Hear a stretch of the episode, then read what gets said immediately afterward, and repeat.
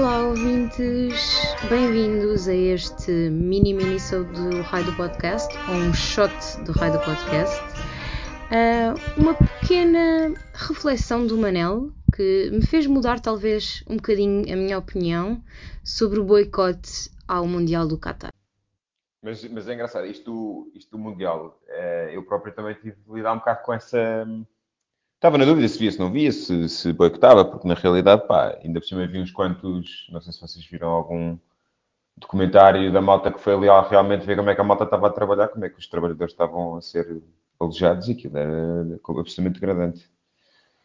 Mas, mas depois decidi ver, uh, e, pá, porque é uma, é uma é um novelo, não é? Na realidade, porque na realidade o Qatar existe porque, porque os ingleses no final do século XIX ou no início do século XX quiseram manter, por interesses geopolíticos, alguns enclaves ali na, na, na Península Arábica, quando, quando uh, depois da Primeira Guerra Mundial, que era para manter, apesar de tudo, alguns interesses geopolíticos e acesso à, à, à região, etc. E fabricaram eh, famílias reais, reais, que eram completamente fictícias, vindas lá do Arco da Velha.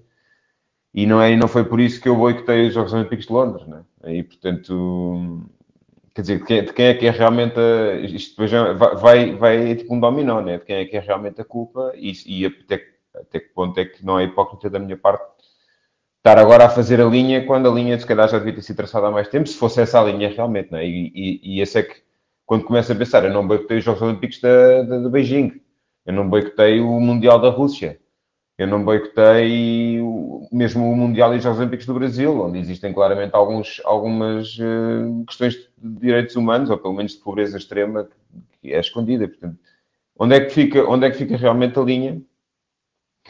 E, e, e, depois há outras questões, né? A questão de nós, ninguém na África, ou ninguém no Brasil, ou ninguém na Argentina vai fazer um boicote ao, ao, ao Mundial.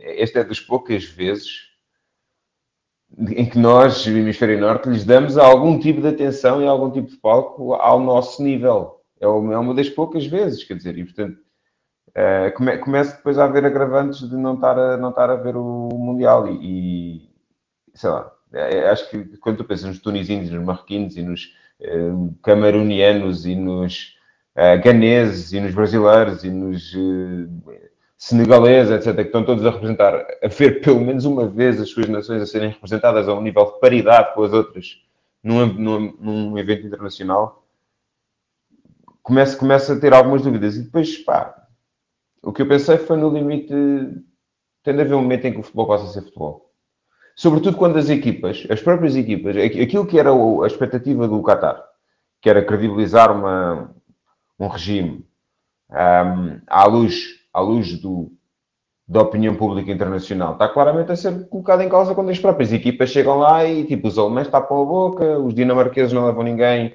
e fazem um, um, um equipamento especial. Portanto, eu acho que há aqui também algumas, algumas salvaguardas. E portanto, eu acabei por por considerar que ver os jogos não é passar uma carta branca à FIFA para continuar a fazer o que faz, da maneira como faz, nem é passar uma carta branca ao Qatar a dizer está tudo bem, podem continuar a flagelar pessoas e a impedir os homossexuais e a meter indianos em casas, 30 indianos em casas sem casa de banho e coisas do estilo. Eh, até porque nós podemos igualmente ser acusados disso, nós aqui em Portugal, não é? E não é por isso que eu estou, que eu estou a bater a Vita Cresce. E portanto, olha, a determinada altura pensei, o futebol tem de passar a ser só futebol.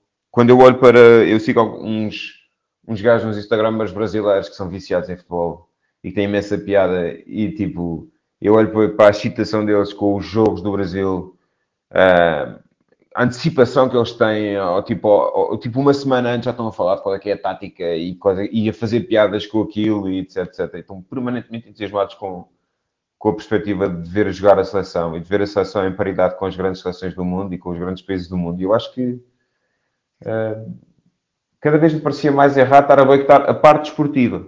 Sendo que eu concordo, eu acho que nós temos de ter muito mais critério na maneira como as nossas instituições, neste caso a Federação Portuguesa de Futebol, um, participam no ambiente internacional. Né? Elas têm muito mais ouvidas e nós, enquanto população que é representada por essa instituição, temos sempre mais ouvidos no momento da escolha destes, destes locais, porque, o, o, quer dizer, o, o registro está a ser atroz. É? Se tu pensares, 2018 foi a Rússia, 2016 foi o Brasil no, no, no, nos Jogos Olímpicos, 2014 foi o Brasil no, no, no Brasil, no, Mundial, 2012, desculpa, 2000, sim, 2012 foi. Uh, já nem sei quem é que foi em 2012, mas sei que 2008 foi Beijing, e portanto tu começas a ter, e depois adicionares agora os Jogos Olímpicos de Inverno que foram na, na China em pleno verão e coisas do estilo. Portanto, aqui há Pronto. Quando tu começas a puxar pelo novelo, claramente a situação não é, não é assim tão simples. Há um elemento de verdade em dizer que é hipócrita nós dizermos, nós, Ocidente, Hemisfério Norte, estarmos a dizer que agora, por causa dos direitos humanos, vamos boicotar isto, quando na realidade aquilo que eles são é muito devido à nossas, àquilo que nós somos e nós, ou nós fomos, mas aquilo que nós somos também resulta daquilo que nós fomos, do colonialismo e do pós-colonialismo.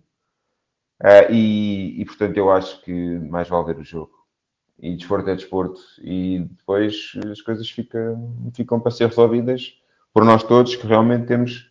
Não podemos aceitar, não, é? não podemos aceitar que a FIFA tome decisões como tome, em que 13 dos, dos delegados que votaram uh, para, o, para, o, Mundial e para o Qatar estão agora a ser uh, julgados por corrupção. Portanto, isso a FIFA tem de ser muito mais. Temos de exigir mais à nossa Federação Portuguesa de Futebol e mais às nossas instituições para que essas instituições internacionais distantes de nós, entre aspas, sejam muito mais um, escrutináveis. É? E estas decisões têm de ser mais transparentes.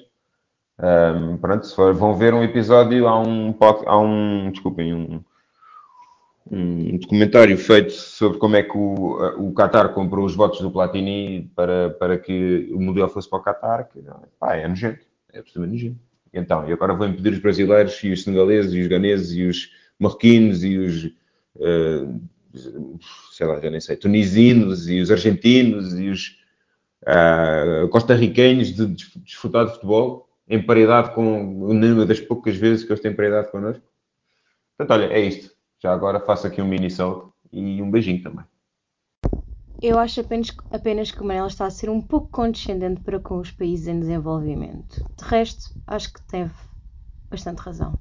E beijinhos, música dos palhaços. Tum, tum, tum,